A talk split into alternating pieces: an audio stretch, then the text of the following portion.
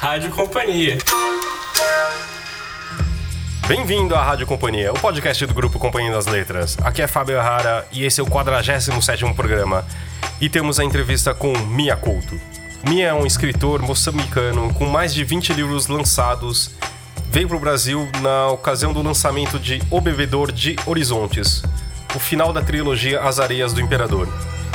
Ele deu uma entrevista linda, uh, foi generoso. Uh, eu nunca tinha conversado tanto com ele, foi realmente um privilégio. Ele é um cara extremamente carismático, como vocês vão ouvir.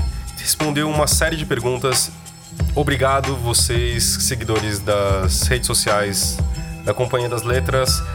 E a gente falou muito de muita coisa. Uh, desde as suas origens, das suas influências, uh, de Moçambique, da sua vida como biólogo também. Não sei se você sabe, ele tem uma vida dupla.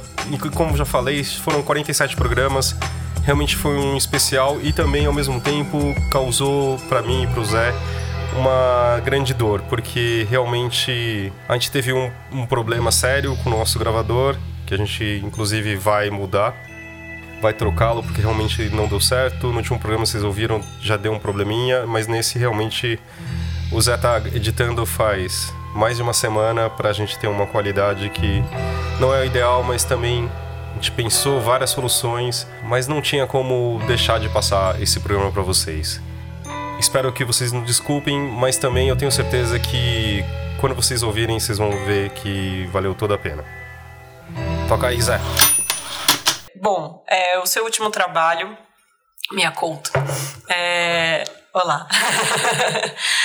O seu último trabalho publicado né, ao longo dos últimos três anos é a trilogia As Areias do Imperador, que fala do, do último grande imperador africano né, é, em Moçambique, o Gugunhana, ou como pronuncia.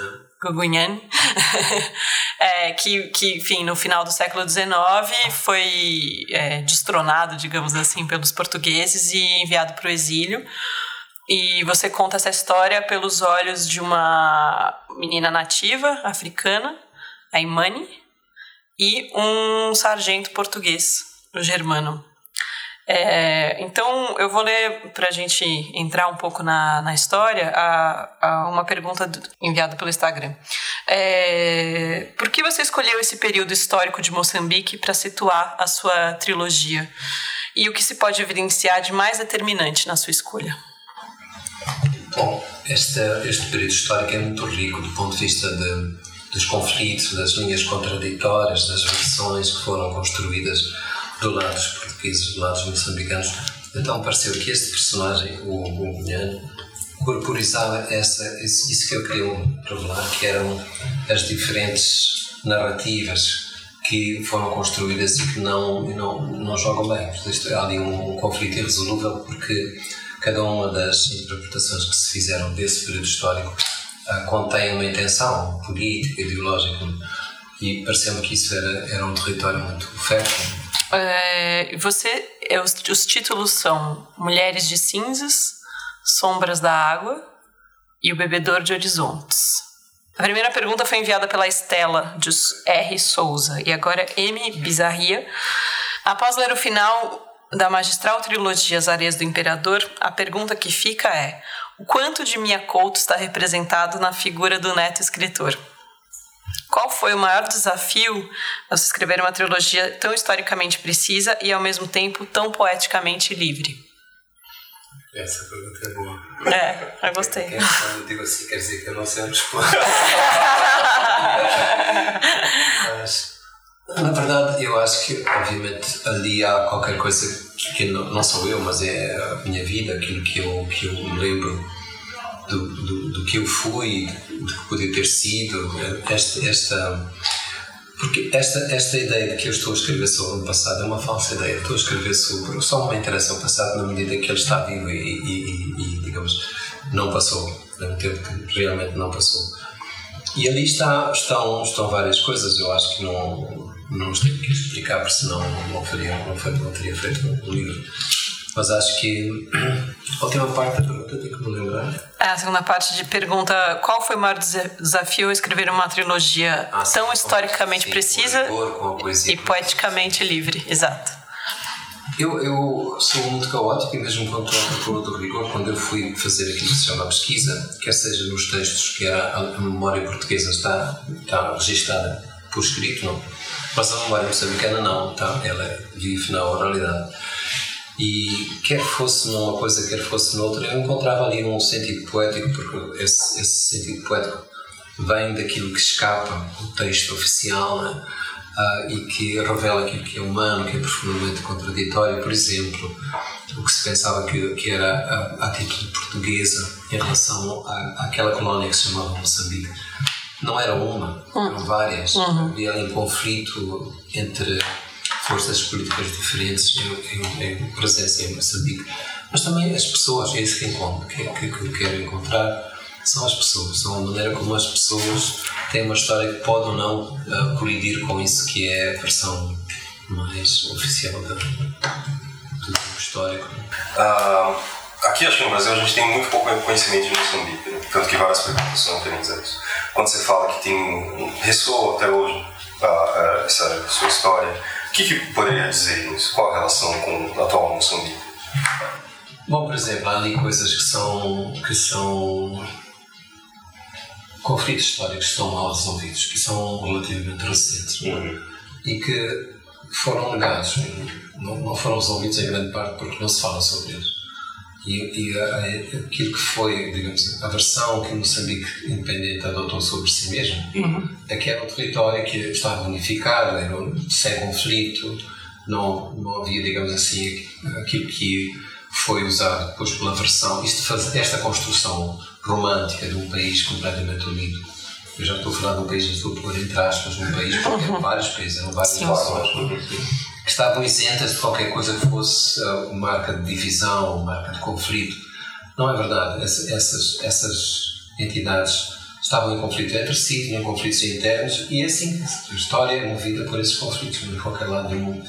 Portanto, havia ali uma. Hoje ainda há uma, uma, uma visão dominante em Moçambique que aquilo que é o passado pré-colonial é uma espécie de momento paradisíaco, momento, a versão romântica do Jean-Jacques Rousseau, né, em que os indígenas viviam uma completa, completa pureza, pureza Ora, é, não, não, isso não é verdade. Alguns destes conflitos que foram sendo camuflados, mal resolvidos, passaram para o presente. E hoje, a guerra civil que Moçambique teve e que acabou há pouco tempo, uh, foi muito um prolongamento de um destes conflitos que ficou mal resolvido e que neste livro é, é, é E para você, então, é uma, uma, uma coisa pessoal, inclusive. Então, você tem um entendimento pessoal sobre esse conflito.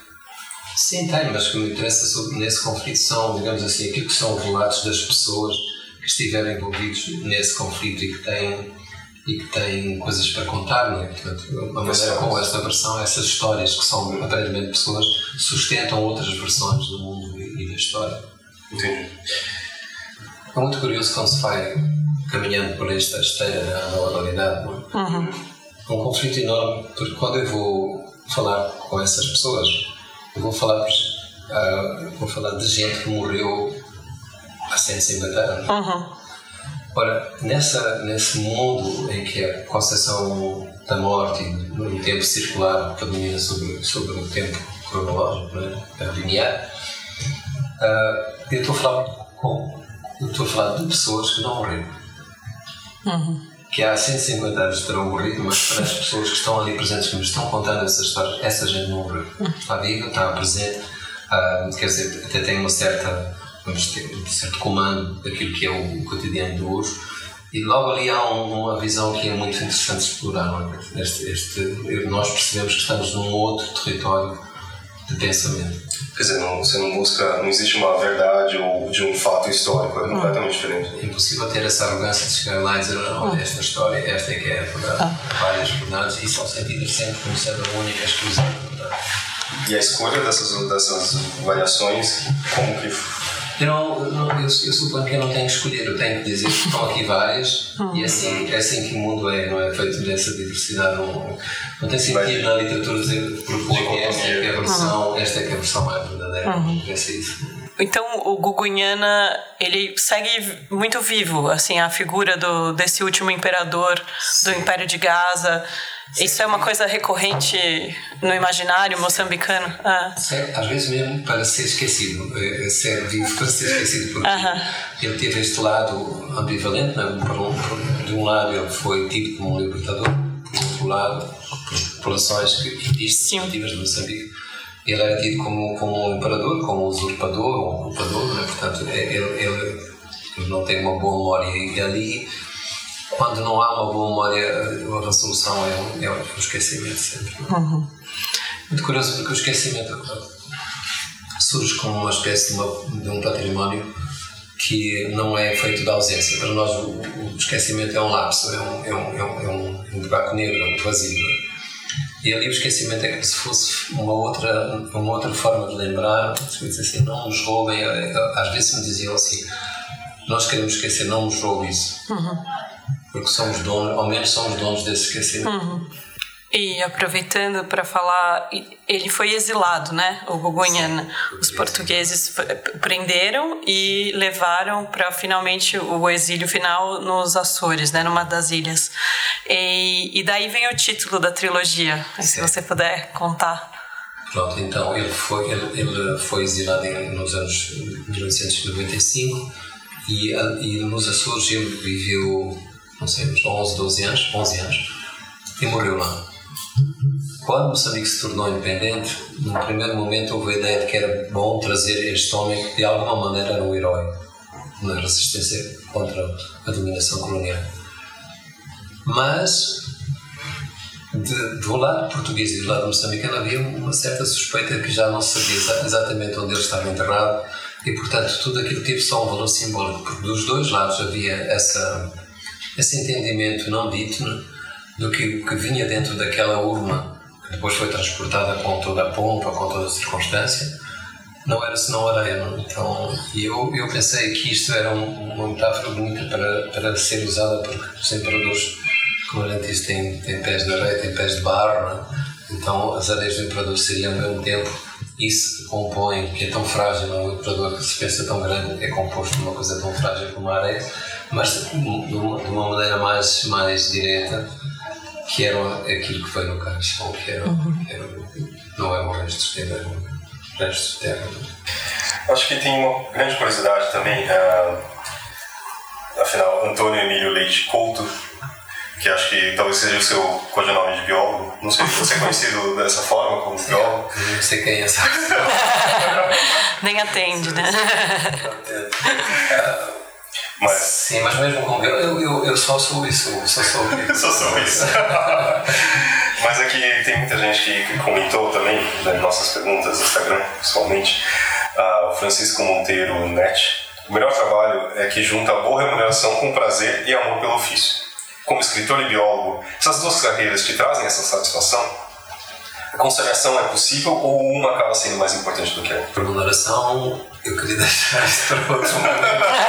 Não tem problema. O que eu sugeria era se quem quer ser bem remunerado tem que escolher outra profissão,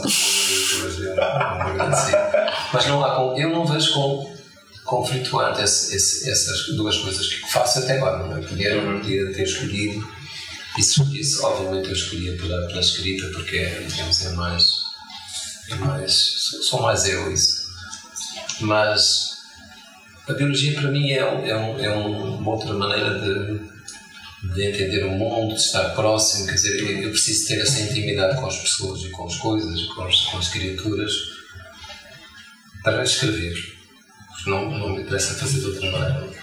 E a biologia para mim deu essa, essa possibilidade de eu, eu olho para uma, para uma árvore não é uma entidade botânica que eu ali. Eu sei, sei dar o nome, sei dar o nome em latim àquelas que eu sei, uhum. mas. E sei aquilo que se chama ecologia e botânica, mas não é isso que me interessa. Interessa aquilo que ela me diz como uma criatura que é, que é, que é a minha parente. Né? Que eu, digamos, eu, eu, eu estou, um, estou mais em, em consonância e tenho mais esse sentimento de pertença do mundo que eu quero ter. E, e e sei falar com uma árvore, não, não no sentido poético só, quer dizer, eu sei que ela está me dizendo qualquer coisa, ela está dizendo qualquer coisa para o mundo, porque ela tem que, tem que falar. com a luz, com a sombra, com, com a chuva, com, com os insetos, com, com, os, com os pássaros, etc.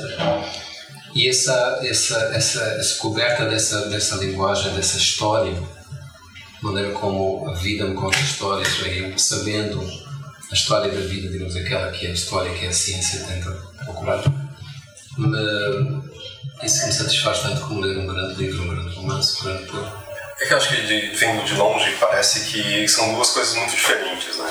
A questão da biologia de ser uma coisa científica e ser é, extremamente estudado, a tentativa de ter mais atidão da busca e principalmente a sua escrita é um eu vejo como algo completamente diferente. Né?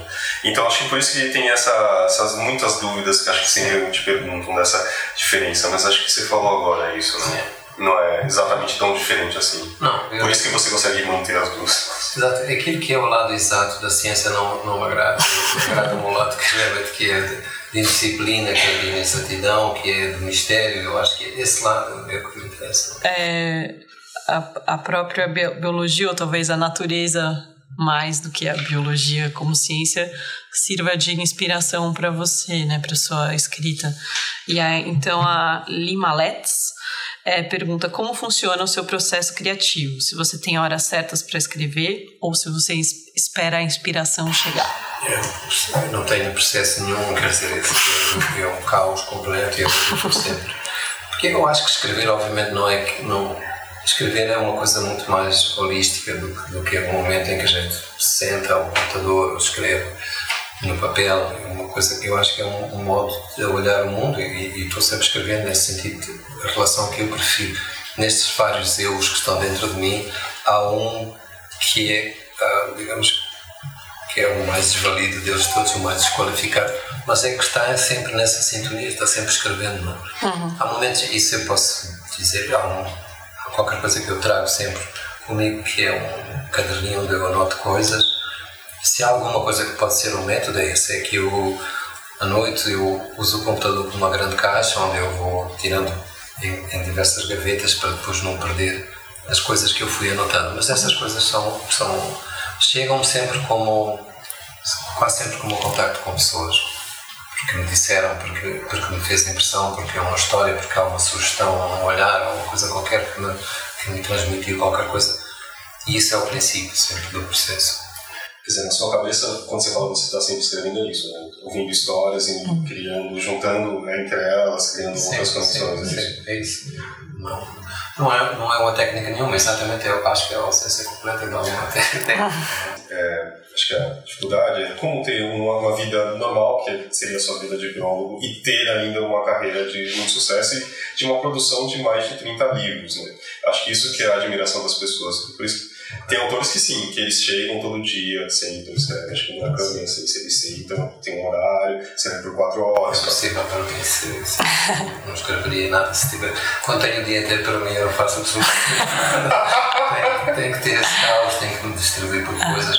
Gosto de trabalhar com, com, com colegas, gosto de ter equipe uh -huh. e, e, e, acho que essa, essa você é um grande viajante, né? Assim, Sim, a viagem, e a viagem deve ajudar muito, né? Ah mas é preciso viajar com esse espírito de que se vai realmente uh, não reencontrar coisas que são a confirmação do que queremos, mas se vai completamente disponível para se deixar perder e, e, e diluir nos outros, não é? é só assim é que vale a pena viajar. Uhum.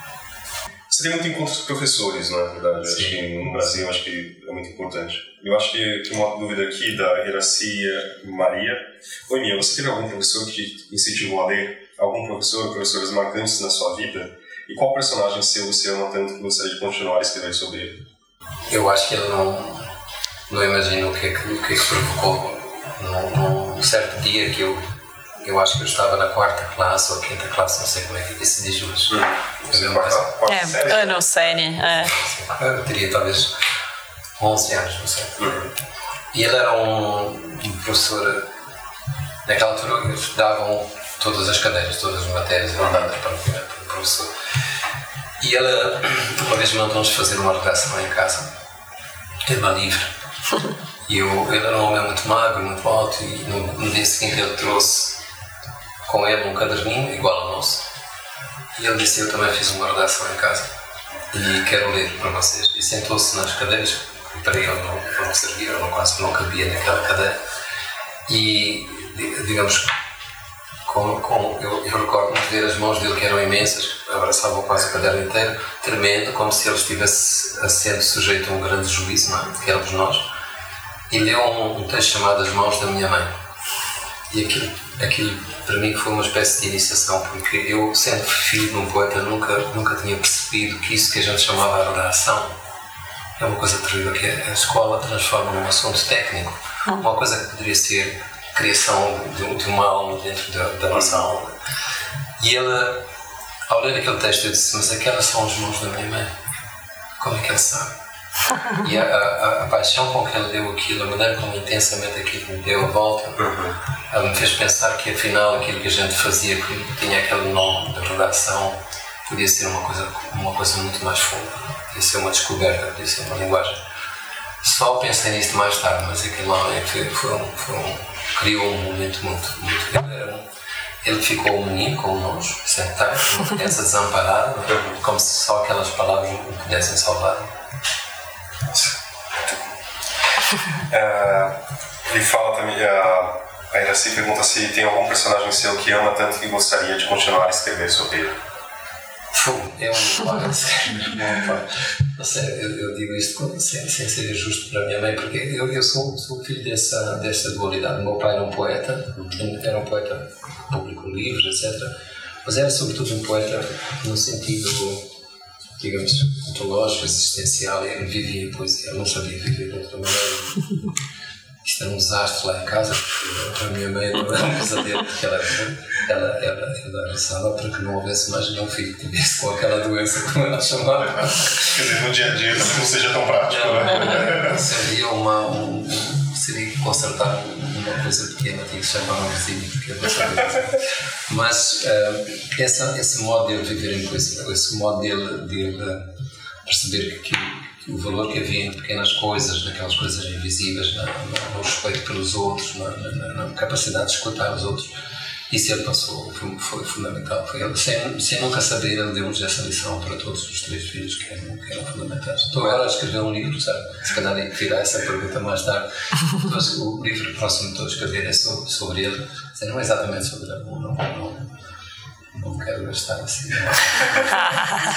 mas então você pegou mais essa doença, talvez, né? Sim, mas a minha mãe, uh, isso é que preciso dizer, porque o meu pai tinha uma, uma, uma, poesia, uma poesia muito, muito fechada e, e, e ela era uma contadora de histórias. Uhum. O lado de contar histórias eu acho que fui buscar, buscar a minha mãe. Eu lembro que nós sentávamos, agora que ela estava mais velha, e pedíamos para ela contar histórias que eram, eram as mesmas, depois as pessoas com a idade contam, não sei se com a idade estamos sempre contando a mesma história, mas uh, só para ter o prazer de comparar as versões que ela criava sobre a mesma coisa, que eram sempre coloridas e, e com diferenças enormes, ela, realmente marcou-nos muito. Então, no final, é uma, sua escrita é uma junção dos dois, de certa forma.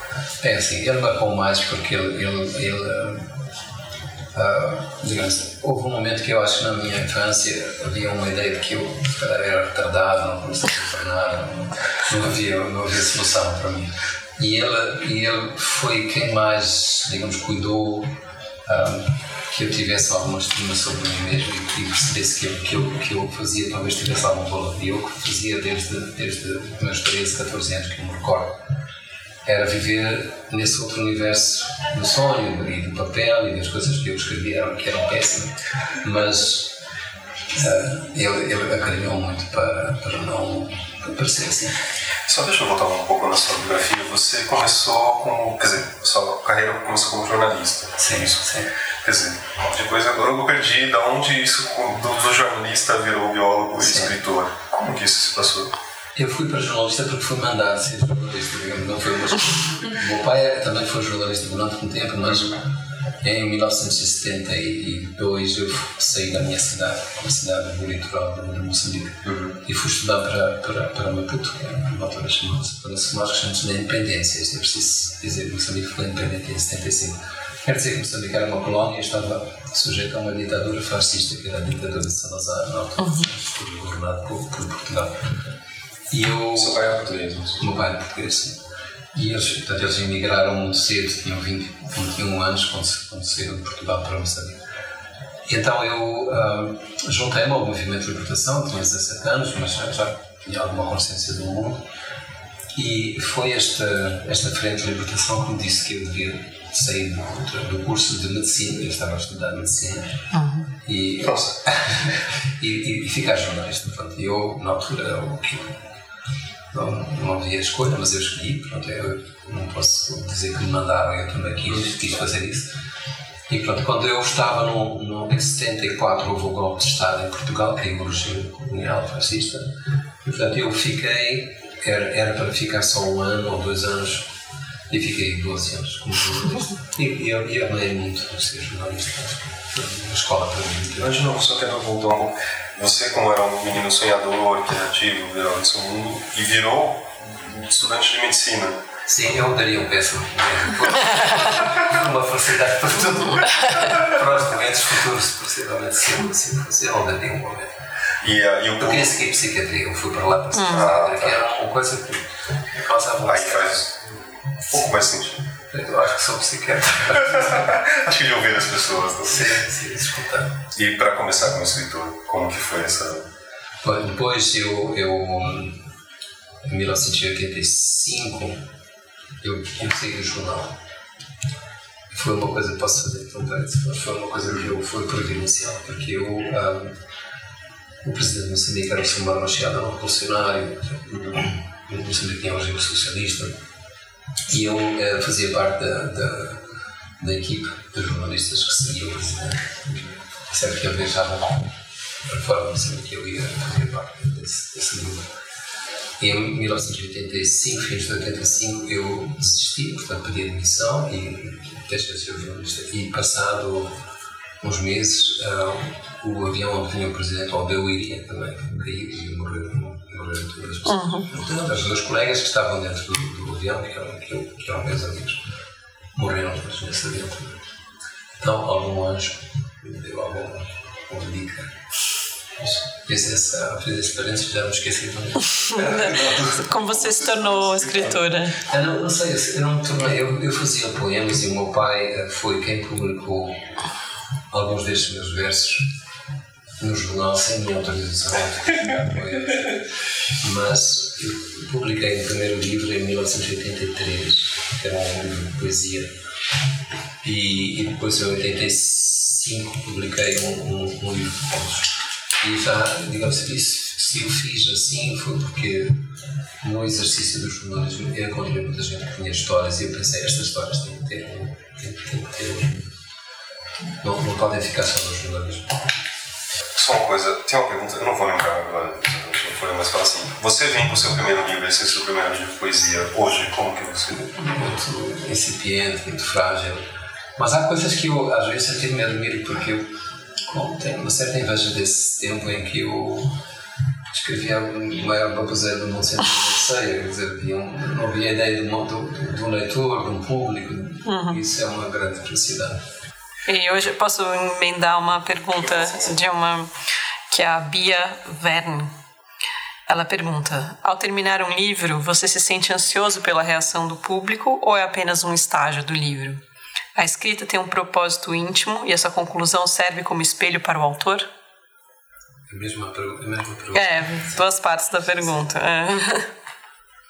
É, é, um, é um momento muito estranho quando se tem que acabar um livro e eu, eu noto que eu faço, vou empurrando com a barriga, já sei que o livro já vai terminar, mas eu estou fingindo que não acabou dentro de mim, porque de alguma maneira que os personagens viveram de uma maneira obsessiva dentro de mim, quer dizer, eu dormi com eles, comi com eles e eles eram parte de mim. Mas no meu processo eu tenho que terminar mesmo, quer dizer, eu tenho que fazer um golpe total, porque senão, esse, como eu escrevo, escrevo guiado por personagens, quer dizer, eu não construo uma história de uma maneira, com uma certa arquitetura e com com uma certa racionalidade. Eu, eu, eu sou, eu apaixono-me, sou seduzido por aquela gente que está ali, que me conta a história, os meus próprios personagens. E isso faz com que seja muito mais complicado fazer esse golpe, mas tem que fazer, exatamente por isso tem que fazer. Porque uhum. estaria sempre a contar a mesma história com os mesmos personagens, não seria o Tem que os matar. Ah, porque se você fica ansioso pela reação do público. Sim. Ou se esse é só um estágio. Não, não ah, você pensa no leitor. É, é, desculpa. Mas, mas realmente fico com alguma ansiedade sobre como é que, sobretudo, não, não o público, mas as pessoas que são importantes para mim. Quando o meu pai estava vivo, era, era, era, era a primeira pessoa que eu. É, essa era uma pergunta que eu ia fazer: como é a sua conversa com os seus editores? É, o quanto. Enfim, quando você entrega o livro, porque tem o leitor final e tem o leitor, os primeiros leitores, né? Então, Sim, como funciona esse diálogo historicamente, assim, na sua na sua carreira? eu, eu espero que os editores, e ponho os meus amigos, eh, a, a minha mulher, que é a minha filha mais velha, lê, os livros antes de. e anota e faz críticas, etc.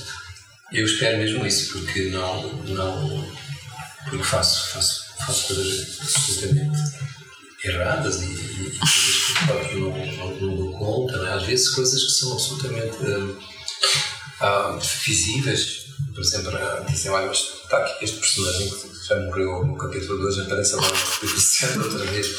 Bom, enfim, há, há, coisas que são mais, mais visíveis, mas há outras coisas que são sutis. Eu, eu, eu peço isso de quem, de quem está a ler o livro. E tenho, são poucos, dois ou três amigos escritores com quem eu faço este trabalho. Uhum. Eu, eu, eu, eu espero dos editores esse sentido de, de, de editor na, tradição anglo-saxónica, que o autor uhum. mexe no texto e diz porque, porque, é que este, uh, porque é que este capítulo está aqui, ou sei lá, interfere mesmo no texto. Não tenho nenhum problema que interfira, quero mesmo que interfira o mais possível. Uhum. E... A ideia do autor ser um, uma espécie de divindade, divindade, aquilo que ele faz é sagrado, é? isso é tudo história.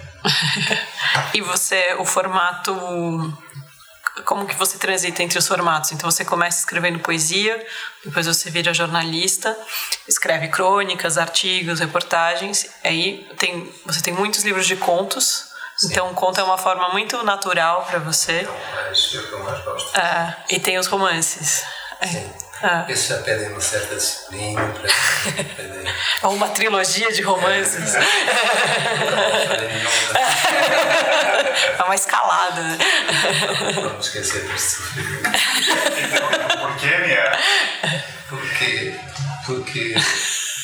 Porque vem muito da poesia, que é uma coisa que, que, que nasce, a gente é ocupado, a vida por aquele sentimento e, e de repente, um, como, como todas estas coisas apaixonadas, ela, ela esfria, não é? Então, eu, no trabalho desta tecnologia, não romance em geral, mas esta ainda mais, é preciso ter aquilo que a gente chama de disciplina, nos sentarmos, fazemos ligações, não deixar morrer, fazer um trabalho de oficinas, que não é a parte mais prazerosa da escrita para mim. É um pouco menos espontâneo também. É isso, é isso. E depois como, como converter isso, que é, por exemplo, eu chego, o documento chega, um relatório das autoridades coloniais de 1901.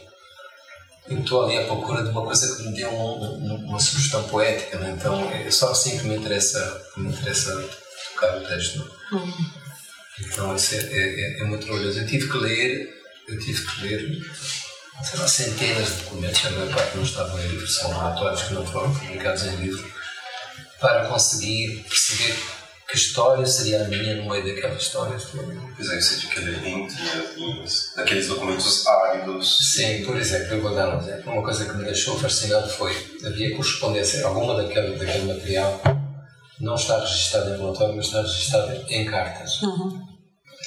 Essas cartas eram endereçadas, isto é muito curioso, isto é, isto é ficção. Portanto, as cartas eram endereçadas por um certo oficial que as mandava, pensava ele, para o chefe, chefe superior de toda a coluna portuguesa que estava em Moçambique.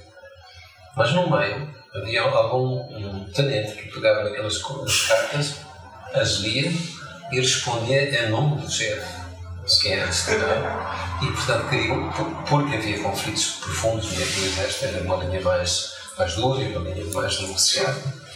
E, e, portanto, durante um tempo se criou esta ficção entre alguém que pensava que estava a escrever para o outro e outro que pensava que estava a responder. E eu pensei, bom, aqui já está. Eu não preciso fazer nada, eu sei que eu só pagar a carona desta coisa. Não? é? Pronto. Eu, ah, várias perguntas aqui falam sobre suas influências. Sim. Quais são as suas influências principais? Bom, eles são da, da, da poesia, quase todas elas vêm da poesia. O meu pai tinha, tinha uma biblioteca imensa e tinha coisas que tinham desde na altura tinha uma ligação muito forte com, com a França. Portugal era, vivia na França, o país das luzes, não é? E, e, portanto, vários poetas franceses que ele nos lia e, e ficava esses espanhóis, é? Lembro-me de ir-nos fazer recitar o Garcia, Garcia Borges, etc. Ah, mas depois no Brasil vieram, vieram nomes que foram muito importantes, como mestres, como alguém que, que me dizia, dizia "Pá, eu, eu apetece-me fazer isto, apetece-me fazer uma coisa como esta. O André Vieira da, de, de Angola, o escritor angolano, foi, foi alguém que despertou muito. Estou a falar disso, assim, são aqueles que foram, digamos que, que foram responsáveis por eu encontrar e ter uma, uma voz própria. É óbvio que, é óbvio que, por exemplo, nomes como Kafka, como Dostoiévski, também marcaram muito, mas, mas não foram tão diretamente meus mestres é? fazer uma coisa que eu queria fazer. Não é? Eu sinto uma certa melancolia quando você fala de, de, da poesia. Você se sente mais um poeta do que um escritor? Sim, eu sou, se me perguntarem quem, quem você é, eu, eu sou um poeta. Não, tenho dúvidas sobre isso. E sinto que sou até um, um intruso, digamos assim, estou, estou me intrometendo em territórios que, que, que, se, que se calhar eu não, eu não pertencem tanto assim, mas depois, quando penso a segunda vez, acho que essas fronteiras, essas, essas linhas de divisão não funcionam. Fazem todo sentido. Não, eu, sei, lá, sei lá onde é que acaba a poesia, onde é que começa a prosa. É do Mate Vaz 1312. Me acordo. Posso encontrar muito da sua perspectiva, de sua perspectiva em suas obras. Contudo, de uma forma geral, o que para você o passado da África significa para a África do século XXI? Acho que a África tem que se libertar rapidamente desse passado aspas, para, para poder começar um outro, um outro caminho, porque esse passado foi muito construído a partir de, de uma visão europeia, isso é uma coisa conflituosa, mas a verdade é que nós herdamos uma versão do passado que nos colocou numa posição muito vitimista, muito, digamos assim, de, sem, sem sermos sujeitos, não é? sendo sempre objetos de qualquer outra coisa. E acho que a África tem que se libertar da própria África, daquilo que é, que é, que é uma certa imagem que se criou da África a grande, mãe, digamos, que acolhe todos. Somos um continente como outros, temos que encontrar essas histórias diversas, mas que nos colocam como sujeitos, como, responsáveis da nossa própria condição. Talvez uma pergunta mais específica do leitor Bruno Remondini. Olá, Mia. Pode nos contar um pouco de como foi o processo de criação do livro Terra Sonâmbula? É um livro muito emblemático Sim. seu, né? Olha, Terra Sonâmbula eu escrevi quando estava, a Guerra Civil ainda estava presente em Moçambique. Uhum. Eu comecei a escrever esse livro em 1991 e em 92 eu tinha a percepção que eu não queria escrever um livro sobre a guerra enquanto durasse a guerra. Aquilo assim, chega, chega-se a 16 anos de guerra e já não já não estamos vazios, digamos assim, é, é como se não houvesse mais foco de resistência dentro de nós, é como se tivéssemos perceber que aquilo é um destino eterno. E, e, mas por alguma coisa eu comecei a escrever este livro e era um, foi o livro mais sofrido. Eu nunca, nunca sofri a escrever. Há aqueles escritores que dizem, oh, eu, que, nesse caso foi um livro porque era, um, era, um, era uma espécie de visitação dos mortos, meus, meus, os meus colegas, meus amigos que morreram na guerra apareciam e, e era uma. Eu tinha que dizer qualquer coisa, eu tinha que, eu tinha que falar com eles. Não sabia o que. E foi. Eu, eu escrevo sempre. Eu sou, sou, sou, sofro de insónias. É, mas aquelas insónias eram, eram, eram impossíveis de suportar porque eu sempre pensei, eu vejo que está a insónia, vou aproveitar, vou escrever durante a noite e grande parte das coisas que, que publiquei, como disse, saíram dessas noites de insónia, mas aqui era um caso diferente. Eu, eu chegava completamente exausto ao, ao, ao final da noite, no princípio da manhã e, e foi sendo construído assim de uma maneira quase delirante. Não? E, e, o curioso é quando eu estava a terminar, começaram a surgir os primeiros sinais da paz, que eram as negociações que estavam a ver. E portanto, se calhar havia um no ar e eu não percebi, percebi sem, sem perceber alguma coisa que mostrava que havia uma outra hipótese. É curioso. Esta, esta guerra civil, eu agora não vou responder a pergunta nenhuma, mas, mas a guerra civil foi uma, foi uma enorme missão. Eu, foi uma coisa que nunca mais quero pensar, sequer. Um, não queremos sequer ter memória disso, mas quando, quando vejo o que está acontecendo no Brasil, eu a primeira coisa que me vem à cabeça é como é que a nossa própria guerra começou-se a criar a partir de pequenas coisas, da ignorância, da incapacidade de ouvir o outro, da incapacidade de perceber que podemos estar errados, tudo isso depois cresce. Não, não, não creio, não, não, estou absolutamente certo que não haverá guerra civil, é, mas há um sentimento próximo que eu, Sim. que eu reconheço qualquer coisa que não. Uhum. Quero viver mais com isso. Não, e existe até pessoas, já ouvi mais uma vez, que pessoas que falam que o Brasil não passou por nenhuma grande cultura, grande conflito ou assim, que unisse o país, como nos Estados Unidos. Você acha que isso realmente construiu uma, uma identidade nova para o país? Que fosse um país mais unido do que antes? Infelizmente, parece que as grandes identidades são construídas por dores, por, uhum. por sofrimento. Tem uma, ninguém se lembra dos momentos que são, que são felizes.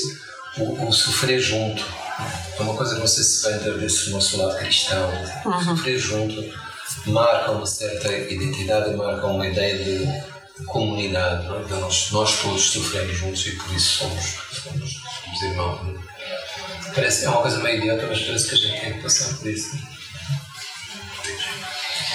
Eu vou contar um episódio, se, se, se isto é assim, posso, posso. Por favor.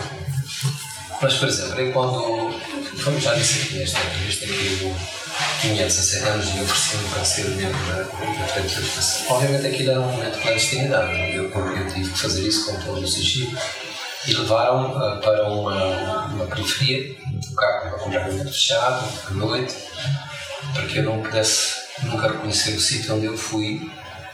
E era, havia uma espécie de um, de um momento em que eu tinha que fazer a minha inscrição, a minha candidatura, vamos dizer assim, mas era, e aquilo era um mundo da oralidade, não se fazia por escrito, eu tinha que falar perante uma espécie de um júri.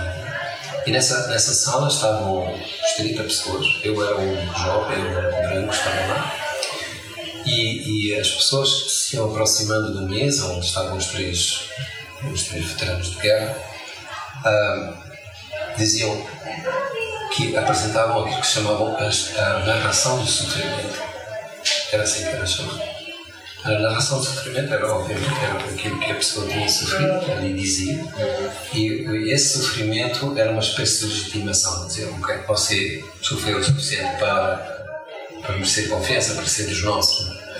E aquela gente ia desfilando e eu começava a pensar, mas eu não sofri coisa nenhuma, eu, eu era um branco, privilegiado, filho de gente que não era muito rica, mas quer comparado com aquelas desgraças uhum. que desfilaram, que tinham sido torturados, presos, passaram fome e, e eu pensei, bom, eu nunca mais vou entrar. Ninguém vai, ninguém vai querer escutar esta, esta, estas coisas que eu tenho para relatar. Até então pensei, vou inventar, vou mentir, vou inventar um sofrimento horrível para dizer. E, depois ocorreu uma grande frase que seria dizer, eu não sofri senão vendo os outros sofrer. Hum. Cheguei lá, eu esqueci-me completamente daquela. e eu, estava na mesa disse uma coisa muito bonita que foi você é aquele jovem que escreve poemas no jornal? Sim. então pode entrar. Olha. Ah. Primeira vez que a poesia me abriu porta. Nossa, que é irônico, de certa forma irônico, para uma luta, na verdade, para você ser um soldado praticamente. Sim, mas eu, eu ali é preciso dizer duas coisas. Uma, não sei porquê, ainda hoje isto acontece em Moçambique, os escritores são, prestigi são prestigiadíssimos, os poetas ainda não, não sei porquê. São protegidos. Eu porque eu acho que tudo bem. Na minha casa era o contrário, né? não, não tinha o mesmo entendimento, né? Não, mas é uma coisa, eu acho que é um, um mundo da oralidade e a escrita é uma espécie de passaporte para a modernidade. Vê-se no escritor, às vezes na rua paro, os escritores são parados como se fossem futebolistas, como se fossem popstars.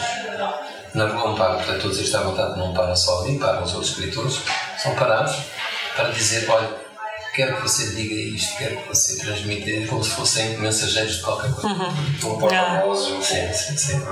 Mas separado aqui no Brasil também. Mas vai tirar foto. Não, é, é. É só sim.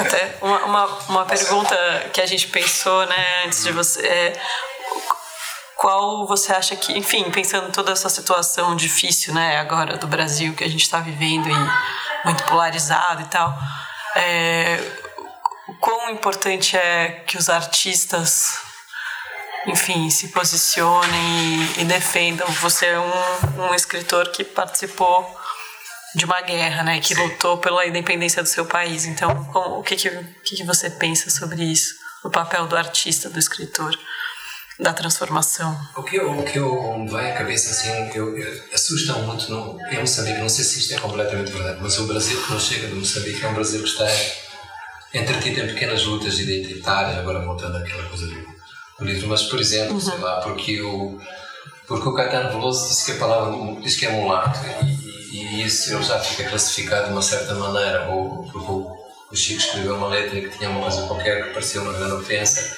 e de repente num momento em que eu acho, daquilo que eu vejo na minha própria história de Moçambique, um momento que a gente pensou que tínhamos que criar uma grande frente comunitária, esquecer essas pequenas divergências que iriam surgir depois mais tarde como coisas importantes. Mas agora, se é verdade que o Brasil, e é esta imagem que passa para a frente se o Brasil pode estar ameaçado de ver uma coisa que depois é profundamente autoritária, não é? Um, estar a discutir esse tipo de coisas da, da apropriação da fala da, apropriação cultural e do lugar da fala que divide forças que deviam estar unidas e pensando em conjunto uma, uma resposta. Um, me parece que é um, um, é um desgaste é um, é um falta de eficiência da, da, da parte daquilo que seriam aqueles que têm que construir. Porque o problema é que não é o Brasil só o problema é que eu acho que agora é global nós facilmente sabemos que nós não queremos. Pois, porque estamos contra uma coisa que é muito clara ou, ou, ou está muito visível, mas o problema é quando se pergunta então, e você é a favor de quê? O que é que, vai- que, é que propõe? E é preciso aqui ser honesto e dizer, olha, eu ainda não sei, mas pelo menos não quero isto, é um primeiro passo. Portanto, eu acho que é da mesma maneira como quando o Brasil teve a ditadura militar, e estiveram juntos gente que pensavam de maneira tão diversa, mas estiveram juntos. né? Ah, eu acho que, eu acho que o Brasil merecia esse, esse tipo de, de frente, de grande, grande frente. Agora estou a dizer isto com muita dificuldade, parece que estou aqui a, a dar sugestões ou qualquer coisa, não, não tenho essa competência, mas penso sim no, no, no que passamos em Moçambique. Eu queria fazer a última pergunta. É, da é, Giovanni Nobili. Qual foi a pergunta que mudou sua vida? Mudou a minha vida? Nenhuma. Quando eu tive que responder a seis, cinco, no- perante o casamento, né? perante. Nicoto, muito obrigado seu carinho, pela sua atenção. Obrigado. Muito obrigada. É isso aí. Muito obrigado, a minha Couto, por esse prazer. Já era um admirador, agora realmente virei fã desse cara. Valeu, gente. Segue a gente nas redes sociais da Companhia das Letras, Facebook, Twitter, Instagram. E também estaremos aqui sempre no SoundCloud, no iTunes, Spotify e no Deezer. Dúvidas, sugestões? Escreve aqui pra gente, radio@companhiadasletras.com.br. Semana sim, semana não. A gente se vê por aqui. Valeu!